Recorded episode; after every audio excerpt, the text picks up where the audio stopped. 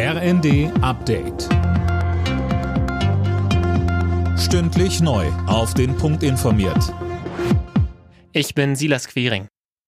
Die zwischen Israel und der Hamas vereinbarte Freilassung der Geiseln und die damit verbundene Feuerpause verzögert sich.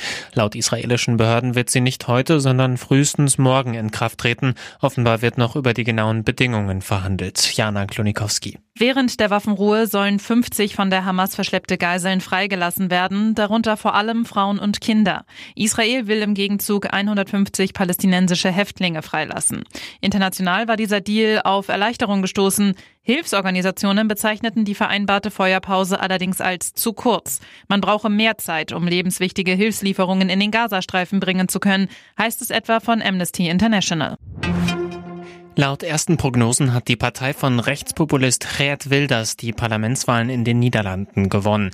Die PVV hat ihre Mandate demnach verdoppelt und wäre damit erstmals stärkste Kraft. Die bisherige Regierung war an einem Streit um die Migrationspolitik zerbrochen.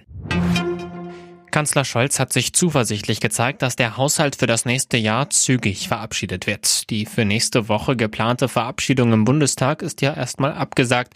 Die Ampel will beraten, wie sie nach dem Urteil des Bundesverfassungsgerichts die fehlenden Milliarden kompensieren will.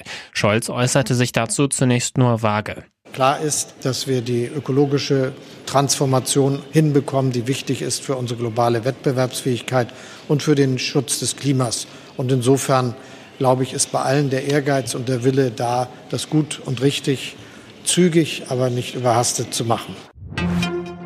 Benzin ist im Moment so günstig wie zuletzt im März. Der Liter E10 kostet laut ADAC im Schnitt 1,75 Euro. Da der Rohölpreis im Moment stabil ist und der Euro im Vergleich zum Dollar zugelegt hat, sehen die Experten Luft für weiter fallende Preise.